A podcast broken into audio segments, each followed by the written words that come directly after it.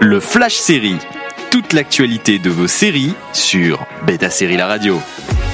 Bonjour à tous, c'est parti pour les news du jour.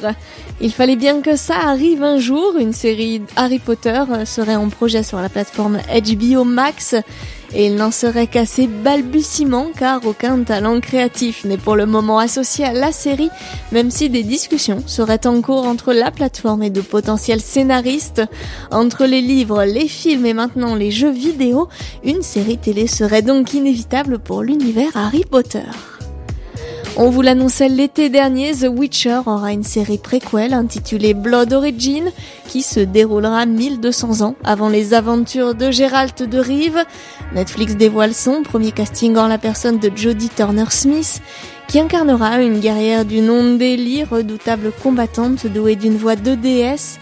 L'actrice a débuté sa carrière dans les séries avec True Blood sur HBO et on l'a vu récemment dans The Last Ship ou encore Night Flyers sur Sci-Fi. Mais c'est depuis le film Queen and Slim qu'elle est désormais sur tous les radars, dans lequel elle partage l'affiche avec Daniel Kayoula, l'acteur de Get Out. Envie de réécouter ces news? Direction le site de Beta Série pour retrouver le podcast, également disponible sur vos plateformes d'écoute habituelles. Toute l'actualité de vos séries sur Beta Série La Radio.